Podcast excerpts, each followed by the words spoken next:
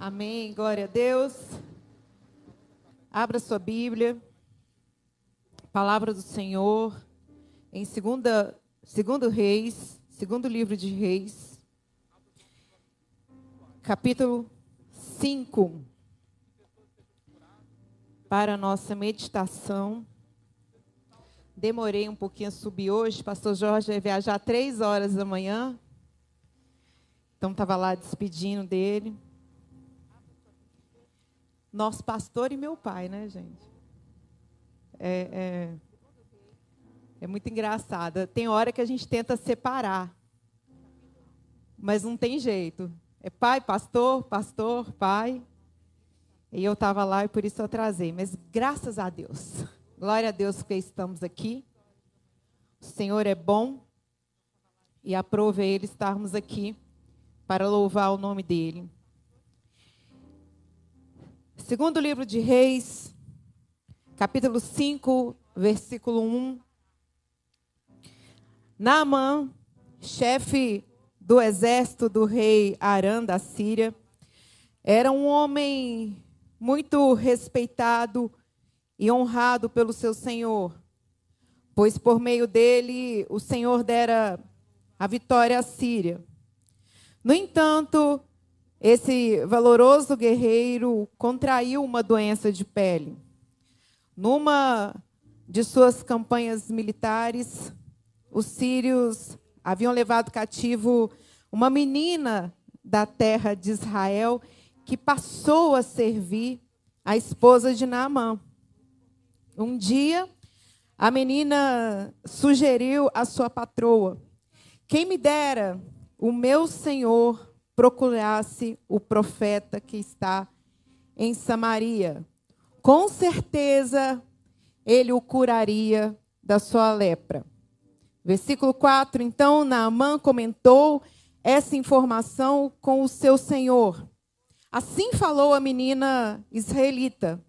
E o rei da Síria respondeu: Vá depressa com esta carta de apelo ao rei de Israel ele partiu e levou consigo 350 quilos de prata e 72 quilos de ouro e 10 mudas de roupas finas. E levou também ao rei de Israel a carta que dizia: No momento em que estiveres recebendo esta carta, saberás que te enviei meu servo Naamã para que o cures dessa espécie de lepra. Assim que o rei de Israel leu a carta, irritou-se sobremaneira e rasgou as suas roupas, exclamando: Por acaso sou Deus que pode matar, dar a vida, para que ele me envie um homem a fim de que eu o cure da lepra? Vede como procuram um motivo para criar um conflito entre nós. Até aí, curve sua cabeça um minuto. Pai, nós já oramos, te louvamos, ó Deus. E agora vamos meditar na tua palavra. Em confirmação, ó Deus, com o pastor Nando, nós queremos pedir que o teu Espírito Santo esteja falando agora. Sou somente um instrumento, ó Pai. Por isso pedimos o teu agir, pedimos, ó Deus, o teu poder, a tua fé. Aquele, ó Deus, ou aquela que estão com problemas, que chegaram aqui, ó Deus, com alguma questão que aos olhos humanos são sem solução. Eu quero te pedir que o Senhor, com a tua mão de poder, venha agora colocar, ó Deus, cada situação, ó Deus, cada pedido diante do Senhor. Vai animando teus filhos, tuas filhas. Vai trazendo fé. Vai renovando as esperanças. Vai trazendo alegria para o coração deles. Como profeta do Senhor, desde já, eu declaro essa igreja abençoada. Eu declaro aqui, ó Deus, que vidas sairão renovadas, vidas sairão daqui com uma resposta do Senhor. Por isso nós pedimos o teu poder, o Espírito Santo, o Espírito da verdade, falando em nossos corações, em nome de Jesus. Amém, amém, amém. Naamã, como nós lemos aqui, era um homem de alta patente, um general do exército assírio, extremamente bem-sucedido, um homem vitorioso, um guerreiro. E aqui nos é relatado que através dele o Senhor deu vitórias ao povo assírio. A gente vê como que os caminhos de Deus eles são completamente diferentes dos nossos, porque esse exército era um exército inimigo do povo de Israel. Eles pelejavam contra o povo de Israel e, no entanto, o Senhor deu vitória a eles. De fato, pensando sobre isso hoje, eu eu eu estava falando com Deus, Deus, a nossa lógica, ela é completamente diferente da sua lógica. A nossa régua para medir situações vai além da régua de Deus. Existem situações que fogem ao nosso controle, que são adversas, que talvez são injustas aos nossos olhos, mas Deus tem o controle de tudo. Deus não perdeu o controle. Ele sabe o porquê ele dá a vitória, o porquê ele tira, o porquê ele abençoa ou não abençoa. Ele sabe o porquê dele fazer as coisas. Porque ele é Deus. E é por isso que eu sempre falo na juventude, ministério ao qual eu sou pastora, que nós temos que de fato pedir a sabedoria do Senhor porque a sabedoria do Senhor, aquela que vem do alto, ela é celestial. E temos que repreender a sabedoria humana. A sabedoria humana, segundo a Bíblia, segundo o livro de Tiago, ela é animal. Ela nos torna como bestas. Ela é demoníaca. Ela faz com que tenhamos inclinações para nossa carne, para desobediência, para maldade.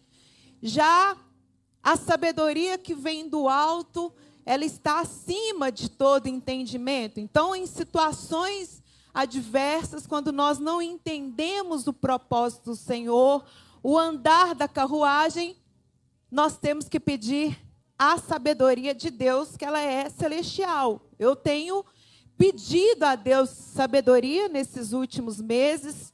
Tenho pedido a Ele a paz que excede todo entendimento. Nós estamos aí às vésperas das eleições.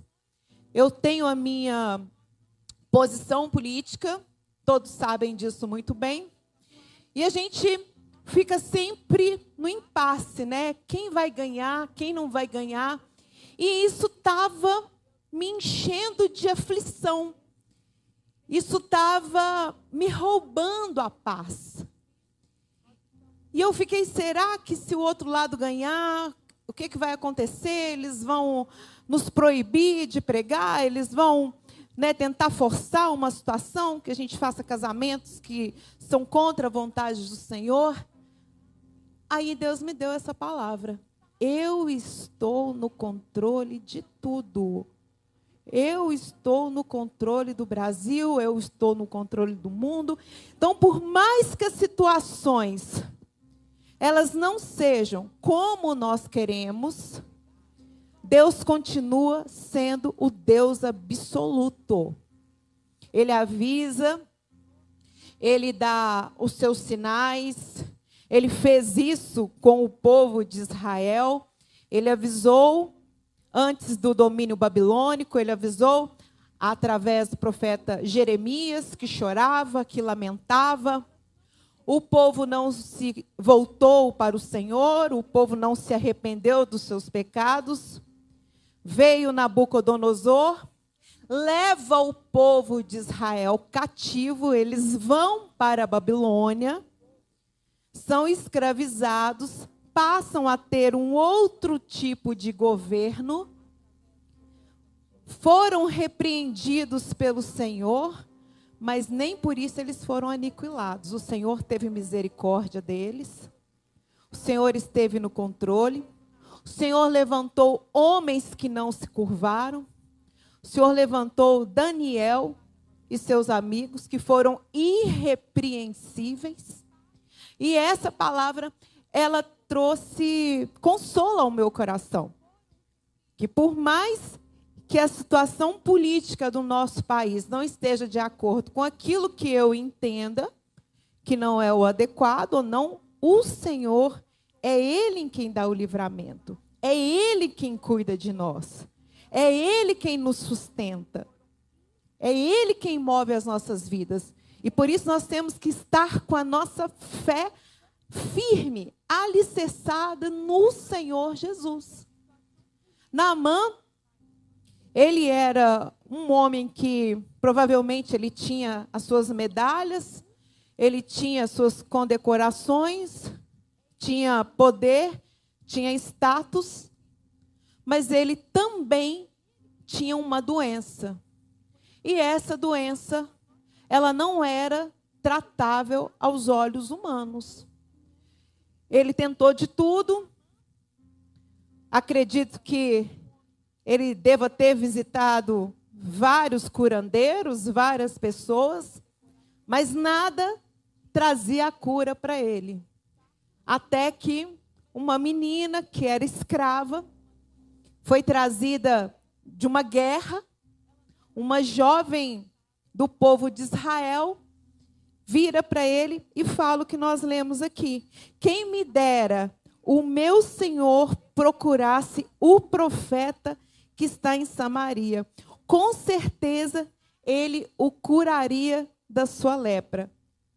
Aqui se mostra mais uma situação onde às vezes foge a nossa lógica uma menina escrava, uma menina que tinha tudo para ser revoltada, tinha tudo para estar traumatizada, amargurada, mas, no entanto, ela foi um instrumento do Senhor para Naamã, para dizer para ele que havia um profeta em Samaria, que era o profeta Eliseu.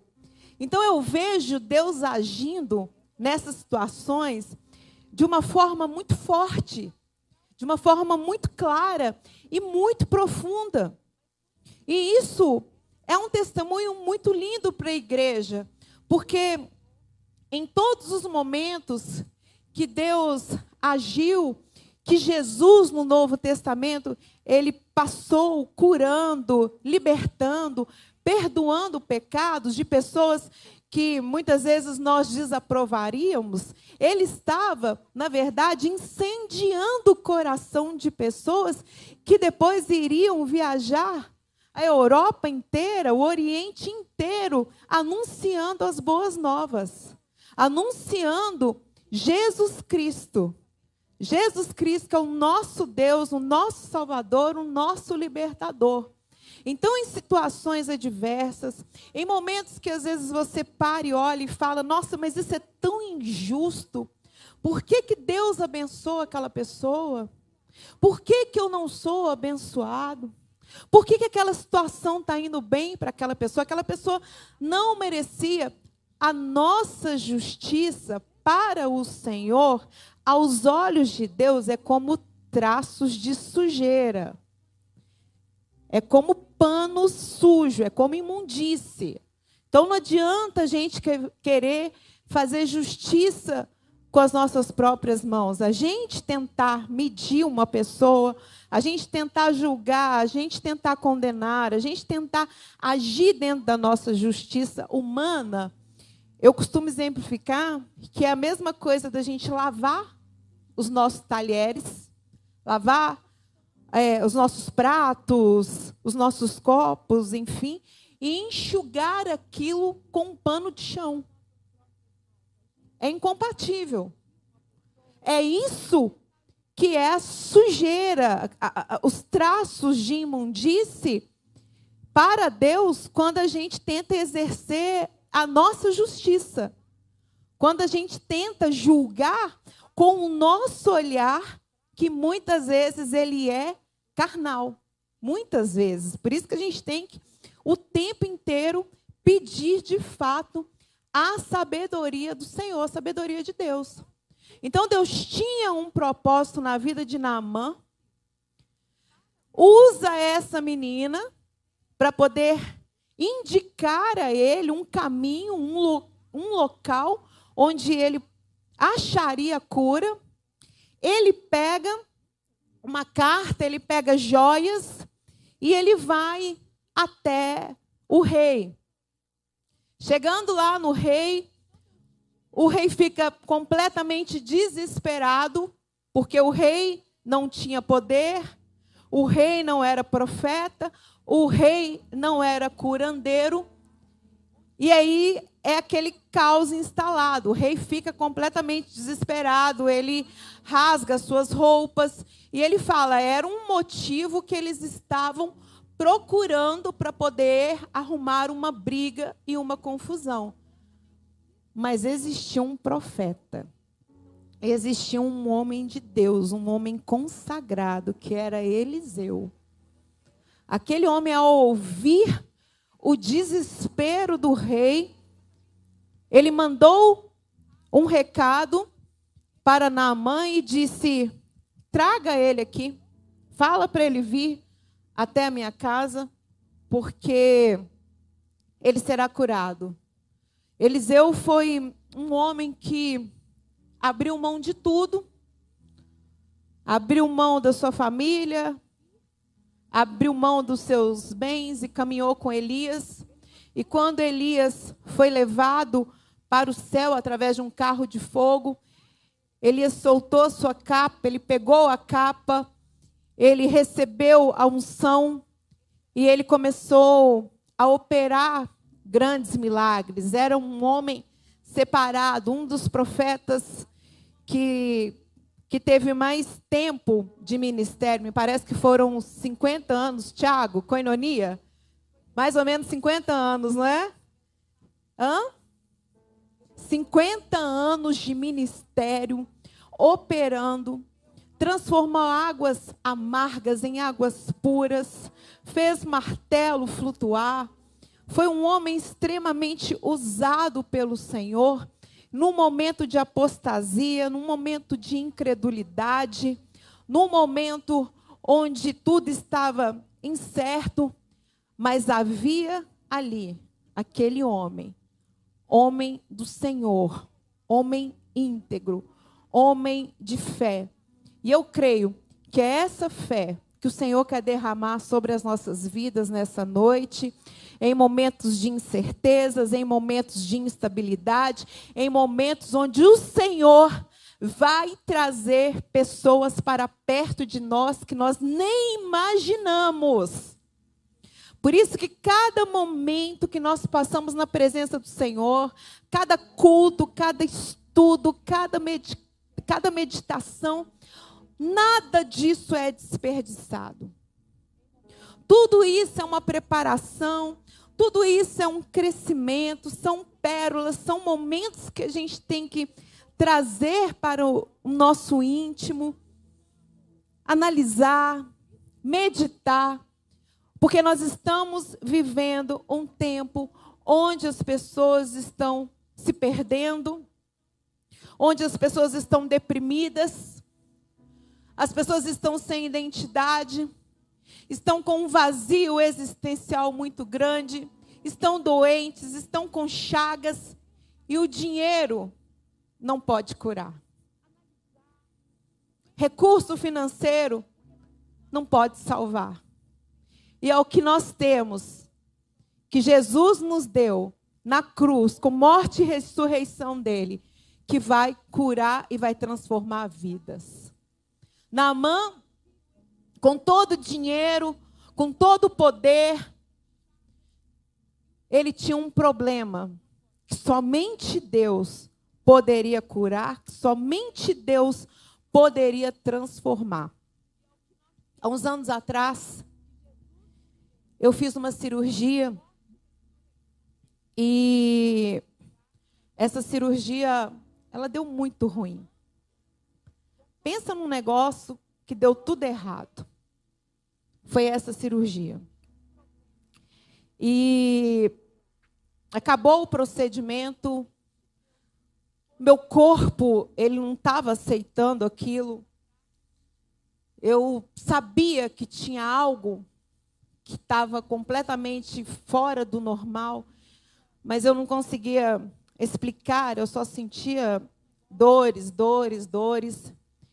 E pelo procedimento, em um e dois dias já era para eu estar tá totalmente recuperada. Só que não.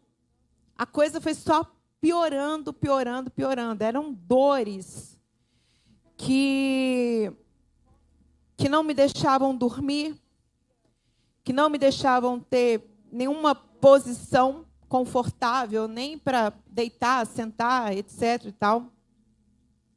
E o tempo inteiro eu falando, gente, eu não estou bem. Gente, eu não estou legal. Tem alguma coisa que está muito errada no meu corpo. E os médicos falavam, não, é assim mesmo, com o tempo vai passar.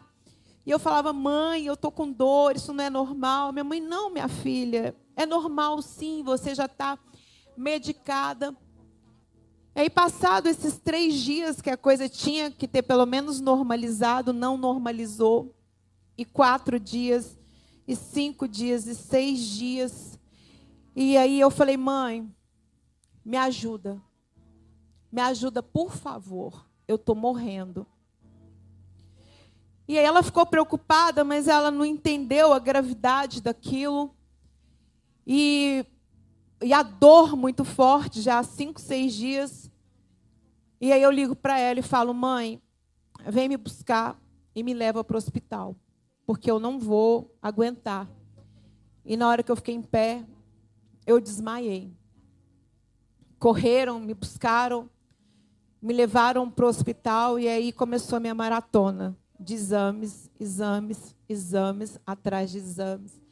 E ninguém, ninguém encontrava nada. Fui nos melhores hospitais, os melhores planos, os melhores profissionais. Eu fico imaginando na mão, né?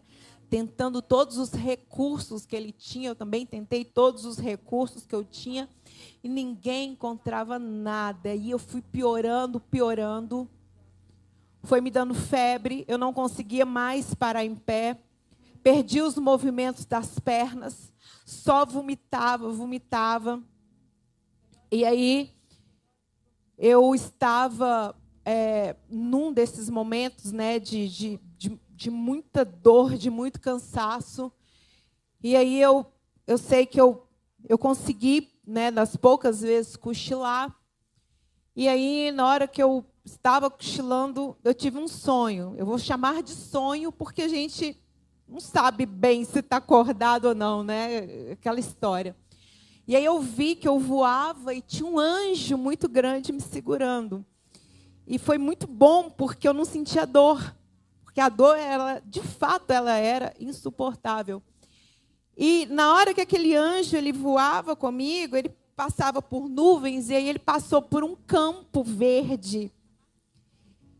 E aí do alto eu vi a minha mãe e o meu pai, e os dois estavam de mãos estendidas para o céu. E ali o anjo me colocou e me entregou para os meus pais. Eu despertei, a dor continuava, mas eu tive uma esperança naquele momento, porque para mim eu ia morrer, eles não estavam encontrando nada do que eu tinha. Mas eu tive uma esperança. Eu falei, por mais que os médicos não saibam o que eu tenho, o meu Deus sabe e o meu Deus está no controle de tudo. Voltei para o médico. Enquanto eles analisavam, faziam exames e nada e nada, a minha mãe estava parada na minha frente, com as mãos estendidas, orando, orando, orando. O médico, um médico muito conhecido aqui, doutor Alexandre Melo, não é cristão. Ele chamou minha mãe e, e falou com ela o seguinte: olha, nós não estamos encontrando o que a Daniela tem. Já fizemos todos os exames, fiz ressonância, gente, eu fiz tudo, tudo, tudo. E não estamos encontrando o que ela tem. Eu não sou um homem religioso, mas eu sei que vocês são. E eu vi a senhora de mãos estendidas para a Dani, chamava de Dani.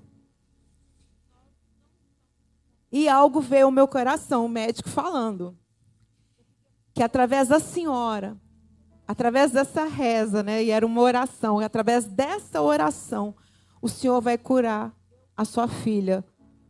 O Deus lá de cima vai curar a sua filha. Continue fazendo isso que a senhora está fazendo, porque o Deus lá de cima vai escutar a senhora e vai curar a Dani, porque a gente já não tem mais o que fazer. Minha mãe pegou o óleo ungido e ela me ungiu com muita fé. Nós cremos na unção, na unção que quebra o jugo. Não usamos o óleo ungido como é, um amuleto, não. Ele é um simbolismo da nossa fé. É o poder de Jesus. Mas ao ungir, nós declaramos como um ato profético o poder e a cura do Senhor Jesus. A minha mãe me ungiu. E ela falou: Deus, aquilo que está escondido, aquilo que está oculto, aquilo que os médicos não estão conseguindo enxergar, que o Senhor alcance agora com a tua mão de poder. Quantos já me viu orando assim, Deus, que o Senhor alcance com a tua mão de poder? Porque eu aprendi com a minha mãe. Então, tudo que a gente não consegue ver com os nossos olhos, eu falo, Deus, que o Senhor alcance com a tua mão de poder. Porque foi a oração que a minha mãe fez para mim no momento onde não tinha mais esperança. Porque o que, que acontece? é, depois que ela orou, que ela declarou, que nós oramos, aí fizemos o exame novamente e foi detectado a infecção que eu estava com ela. Eu estava com uma infecção avançadíssima, já estava quase se tornando uma infecção generalizada. Por isso eu já tinha perdido os movimentos das minhas pernas. E nas primeiras vezes que nós fizemos o exame, não apareceu. Mas após ela orar, após nós clamarmos pela intervenção de Deus, essa bactéria, essa infecção, ela foi detectada. Eu fui medicada, fiquei um mês sendo medicado com antibióticos, remédios fortes, mas estou aqui, olha, curada curada, andando para honra e glória do Senhor. A minha vida não foi ceifada. Eu não tive problemas mais sérios, que eu poderia ter tido problemas seríssimos, e estou aqui. Porque nós entregamos na mão de Deus, na mão do grande eu sou. E esse mesmo Deus que me curou, que curou Naamã, é o Deus que está aqui para poder te curar nessa noite, curar suas emoções, curar tudo aquilo que tem atrapalhado a sua vida, seja no sentido físico, seja no sentido espiritual, porque de fato, o Deus que nós servimos é um Deus de poder, é um Deus de amor, é um Deus de misericórdia. E é por isso que nós temos o Espírito Santo de Deus. O Espírito Santo é a terceira pessoa da Trindade. Ele é Deus. Ele não é um pensamento positivo. Ele não é uma energia. A gente não usa ele para as nossas vontades, para satisfazer aquilo que nós queremos. Nós não fazemos um mantra. Eu creio, eu creio, eu creio, eu creio, eu creio, eu creio. Não, nós adoramos ao Espírito Santo de Deus. O Espírito Santo de Deus, ele está intercedendo diante do Pai, diante de Jesus a nosso favor, com gemidos inexprimíveis. Quando nós não sabemos orar, Ele pede por nós. O Espírito Santo de Deus, Ele é maravilhoso. E a minha oração tem sido: Deus, eu quero mergulhar no Senhor. Eu quero uma experiência nova. Eu quero mais de Ti. Eu não quero uma vida superficial. Para mim, isso não é o suficiente. A minha vida toda na igreja, lendo a Bíblia, escola dominical, sendo batizada com o Espírito Santo. Eu quero mais. Eu quero viver em novidade de vida. Eu quero conhecer os seus segredos. Eu quero que o Senhor revele para mim coisas profundas. Eu quero experimentar uma intimidade com o Senhor como eu nunca tive. Por isso que o Espírito Santo dele está aqui. Para nós podermos presenciar coisas grandes, coisas lindas, curas maravilhosas. E no Velho Testamento não foi diferente, já era uma preparação para aquilo que Deus iria fazer com morte, cruz e ressurreição. Então, a, a, a, quando eu vejo as pessoas sem fé, quando eu vejo as pessoas desmotivadas, as pessoas sem esperança, eu falo: olha aqui, olha para a Bíblia, olha para Deus, olha para Jesus, olha para o Espírito Santo dele, olha quantos testemunhos lindos para poder alimentar a nossa fé, para poder te fazer sair daqui com esperança no seu coração, com seu coração avivado, entendendo que Ele está no controle de todas as coisas. Naamã para na frente da casa do profeta Eliseu. E ele imaginava que ele simplesmente seria recebido com um tapete vermelho, que ele seria aplaudido, que o profeta sairia e fazia uma, iria fazer uma grande demonstração de poder. Mas não. E isso mostra, isso deixa muito claro para a gente que às vezes não vão ter mesmo grandes demonstrações, não. Não vai vir luzes, é, não vão vir luzes, é, é, é, como é que fala? Foguetes. Às vezes a coisa vai acontecer é de uma forma diferente do que a gente imagina. Às vezes a gente tem um cargo, às vezes a gente tem uma posição pequenininha, né? A gente quer ser reconhecido por aquilo. A gente quer ter status, às vezes a gente quer ser valorizado. E quando a gente não tem aquele reconhecimento, às vezes bate aquela, aquela tristeza, né? aquela, aquela angústia, mas poxa, eu fiz isso, eu sou tal pessoa, eu merecia ser tratado assim. Mas aí Deus está tratando outras questões dentro da gente. Deus está tratando outras áreas que a gente precisa. Então Naamã passou por isso. Não teve pompa, não teve reconhecimento das guerras que ele venceu, não teve profecia, só teve um comando. E tem horas, gente, que a gente só tem um comando. E o que a gente tem que fazer é obedecer. Tem hora que não vai ter muita explicação. Deus não vai virar e vai falar, olha, e tal, porque as pessoas têm mania de falar, Deus me disse, Deus falou comigo. Eu tenho muito medo disso. Porque Deus falou comigo, Deus falou comigo, Deus falou comigo. Deus fala comigo com você. Ele fala na Bíblia. Então, essa história que Deus falou comigo, eu fico bem assustada. Uh, Abraão, professor, Abraão, durante toda a sua vida, o pai da fé, Deus falou com ele nove vezes. Verdade ou mentira? Hã? Tem que contar? Eu contei nove. Conta aí até o final, porque aqui a gente pode falar mentira, não, não é verdade? Gente, eu peço a ajuda do Tiago, porque ele é o diretor do seminário Coinonia, tá? Então, então você virar e falar assim: Nossa, Deus falou comigo. Isso é muito sério. Nosso coração é enganoso. Às vezes são as nossas emoções que fazem isso. Então, ah, porque Deus falou comigo que eu tenho que casar com essa pessoa, porque Deus falou comigo que eu já não tenho que casar mais com essa pessoa, agora eu tenho que separar. Não, Deus falou comigo que eu tenho que mudar, Deus falou comigo que eu tenho que fazer esse curso, mas ontem Deus falou comigo que eu tinha que fazer outro curso. Então a coisa é um pouco confusa.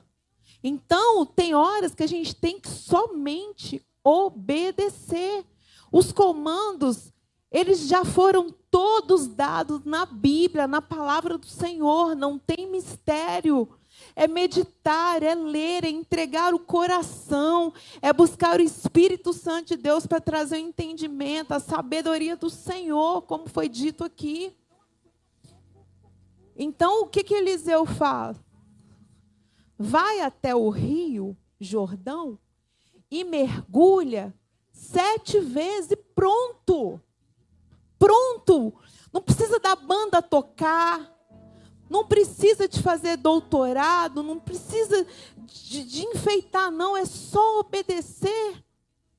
É igual o Senhor disse para Josué, em 1 Josué 1,1: seja forte, seja corajoso. Não se desvie nem para a direita, nem para a esquerda. Aonde colocar a planta dos vossos pés, eu te darei como herança. Agora, somente seja forte corajoso, não se desvie nem para a direita, nem para a esquerda. Medita na minha palavra de dia e de noite, porque se assim fizerdes, tudo te sucederá bem nessa terra. Quer promessa maior do que essa? Quer Deus falando mais do que isso para mim e para você? Então é obedecer. Ele falou, mas por que, que eu vou fazer isso?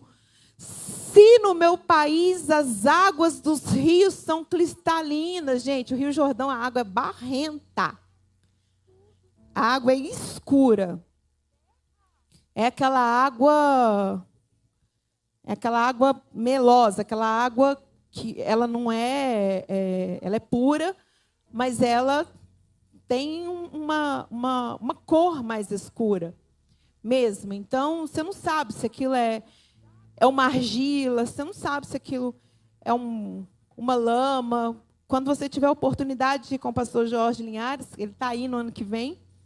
Já tem duas caravanas já, março e setembro. Gente, estou aprendendo com ele direitinho, né? Já fazendo a propaganda. Mas é porque é maravilhoso. Eu fui. E deixa eu contar uma coisa para vocês. Eu sempre gostei muito de viajar, estudar. Eu falo que saúde, estudo e investimento é um do estudo, saúde e viagem. São os maiores investimentos assim pessoais que a gente pode fazer. Ninguém toma isso da gente. Então eu sempre gostei de viajar, juntava lá meu dinheiro, escolhia um roteiro. Beleza, escolhi alguma coisa na Europa, Estados Unidos e tal, algum flufluzinho daquele. Sempre falava, ah, eu não, não vou para Israel, não, né? Não, não vai ter muita graça para mim, Israel. Meu pai vai sempre, eu vejo foto. E tem tanto vídeo, eu já estava até enjoada de ouvir falar. Até que um dia eu falei assim: não, eu vou. Eu vou. Porque Israel não é para você fazer turismo. Israel não é para você poder ir lá e tal e pá, selfie. Não. Esquece. Não é para festa, não é para shopping. Se você for para lá com dinheiro para poder comprar as coisas, você vai comprar só bolsinha. Eu amo Jerusalém, óleo ungido, quadrinho. Lá não, não, não é o lugar para comprar. E aí eu falei assim: não, eu vou. Eu vou. Eu vou. E quando eu cheguei, foi uma coisa tão impactante na minha vida, foi uma coisa assim, tão profunda, porque eu a Bíblia ela, ela, ela se abre na sua frente. A Bíblia ela, ela, ela, ela se levanta, ela, ela fica em 3D. Então, na hora que você vai passando pelos lugares que Jesus passou, na hora que você vai vendo tudo, que você vê o, o, o, Rio Jordão, o Mar da Galileia, que você imagina Jesus atravessando ali com os discípulos, é algo tão lindo, é algo tão emocionante. Então, eu recomendo muito, muito que você vá para Israel e tire um momento para poder orar nessa viagem, não preocupa com selfie. Não. Fica ligado no espírito, no que Deus vai falar com você, porque é maravilhoso. E essas águas, elas de fato, eu já tive a oportunidade, elas não são claras. Elas não são bonitas. A gente imagina, né, o Rio Jordão. Nossa, vai ser aquele rio maravilhoso, igual aqueles rios dos Alpes suíços. Não, gente, ele é barrento mesmo, ele é escuro, ele tem um tanto de mato em volta, sabe? Umas ribanceirinhas, igual a gente tem aqui, no, no, no, quando a gente tem esses córregozinhos aí, no, lá no, no. Onde tem córrego aí? É. Hã? Sabará, eu nunca vi. Mas sabe, você não tem nada mesmo de bonito, não tem nada de luxuoso, não tem nada de, de, de, E às vezes o que Deus quer que a gente faça é isso mesmo. É sem luxo, é sem glamour, é sem holofote. É porque Ele está tratando aqui, olha, o ego, a carne, a soberba, o orgulho, o egoísmo que a gente acha que não tem. Mas quando Deus mexe na nossa estrutura, a gente vê que a gente tem sim. A gente vê como que nossos sentimentos são miseráveis para com o outro, para com Deus, para com nós mesmos. Por isso que tem que ser do jeito do Senhor. Por isso que não tem que ser do nosso jeito. E aí, Namã fala: eu não quero, eu não vou. Mas tem uns teimosos que eles são obedientes, né? Um guarda vira e fala: Você já está aqui? Você já veio até aqui? O que, que custa? Você já está aqui na casa do Senhor? O que, que custa confiar? O que, que custa se entregar? Ele está batendo na porta, ele está dizendo: Filha, eu te amo. Filha, eu estou aqui, eu estou no controle de tudo, mergulha em mim. É, o guarda não falou isso, não. O guarda falou isso aqui, que eu vou falar agora. Aproveita que você já está aqui. O que, que custa? Se tivessem te pedido para, sei lá, ir atrás do ovo de dragão do Games of Thrones. Minhas palavras, hein, gente? Pelo amor de Deus. Você não iria? Ele falou, iria. Eu falei, então tá. Que o profeta está te pedindo para fazer uma coisa simples. A água é barrenta. É. Mas o que, que custa? Ele foi. A Bíblia diz que ele desceu. Então Naamã aqueceu. Desceu ao Jordão. Mergulhou sete vezes conforme a orientação do homem de Deus. Imagina a cena. A água escura, ribanceirinha. Um dos homens mais importantes do exército da Síria. Um homem condecorado, um homem com força, um homem com porte mas que teve que ficar nu para entrar no, no rio. Teve que tirar as suas vestes, teve que tirar a sua armadura e teve que deixar à mostra as suas chagas, as suas feridas, as suas cicatrizes, as suas manchas. Porque é assim que a gente tem que entrar na presença de Deus. É sem capa. É do jeito que nós somos, para Ele poder limpar. Para Ele poder curar. Porque Ele não faz nada pelas metades. Quando Ele cura é por completo. Namã mergulhou uma vez, eu imagino a aflição dele, a vergonha. Eu sou uma pessoa que eu não gosto de ficar exposta. Eu não gosto de expor as minhas chagas, as minhas fraquezas. Então, eu me sentiria vulnerável. Eu não gosto de me sentir vulnerável. Mas ele se sentiu. Mergulhou uma vez, nada. Mergulhou duas vezes, nada.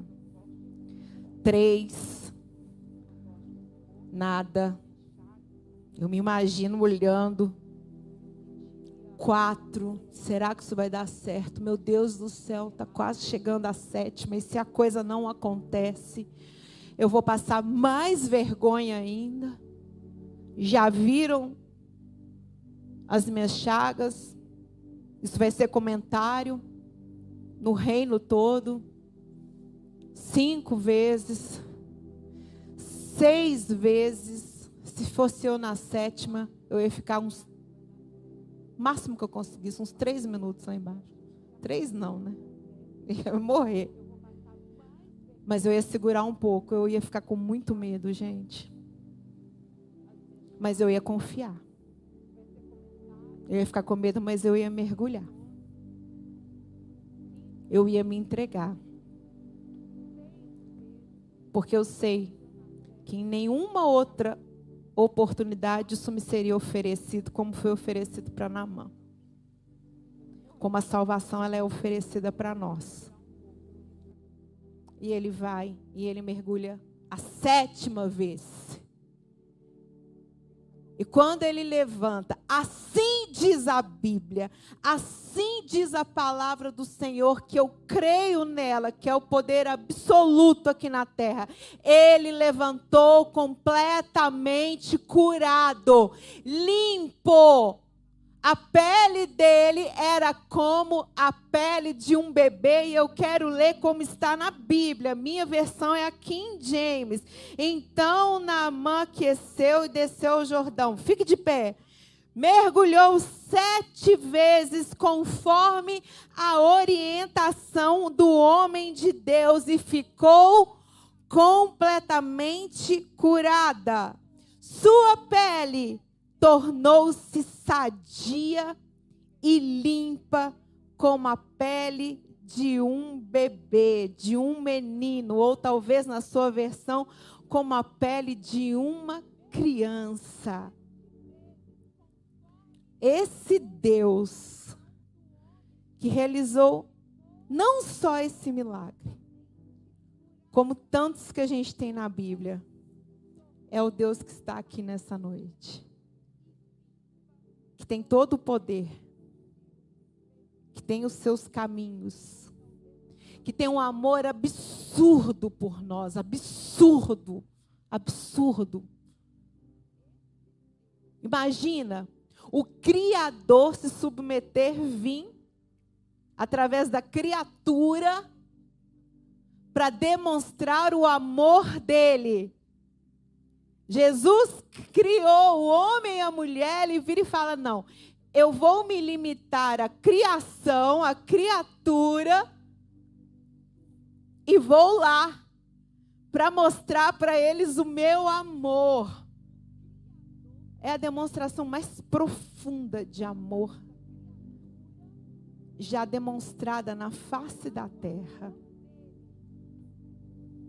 E ele está aqui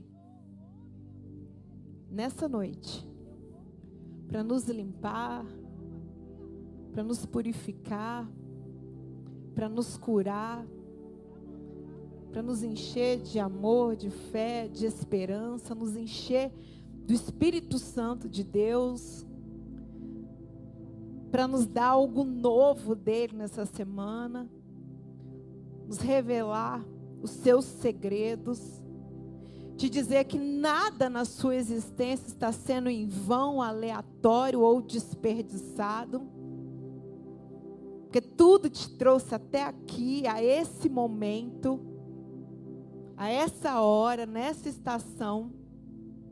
Então, como eu disse no começo, não se assuste quando pessoas começarem a chegar perto de você e pedir oração e pedir palavras de conselho, porque aquilo que Deus está te dando, aquilo que o Senhor está revelando para a sua vida, vai ser usado para tocar outras vidas, vai ser instrumento de glória, instrumento de louvor, instrumento de cura, de salvação, de renovo. E nós cremos nisso porque nós estamos numa igreja profética e a palavra do Senhor ela é viva, ela é poderosa, ela é eficaz. E esse Deus que me curou, que me salvou tantas vezes, que me livrou da morte, da angústia, do meu vazio existencial, dos meus sentimentos miseráveis, ruins, tem a cada dia me transformado, me limpado, me renovado para vir aqui dizer para vocês que Ele é fiel. Que o que Ele fez por mim, Ele faz por vocês dez vezes mais. Quantas vezes eu fiquei sem esperança? Quantas vezes eu quis sumir desse mundo? Quantas vezes eu passei na porta dessa igreja com raiva, xingando?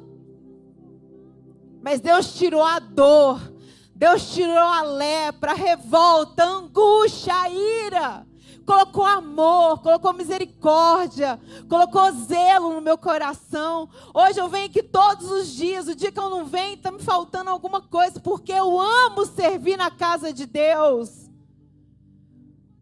Deus é fiel, Deus troca as nossas roupas de imundície e coloca vestes novas. E Ele quer fazer isso nessa noite.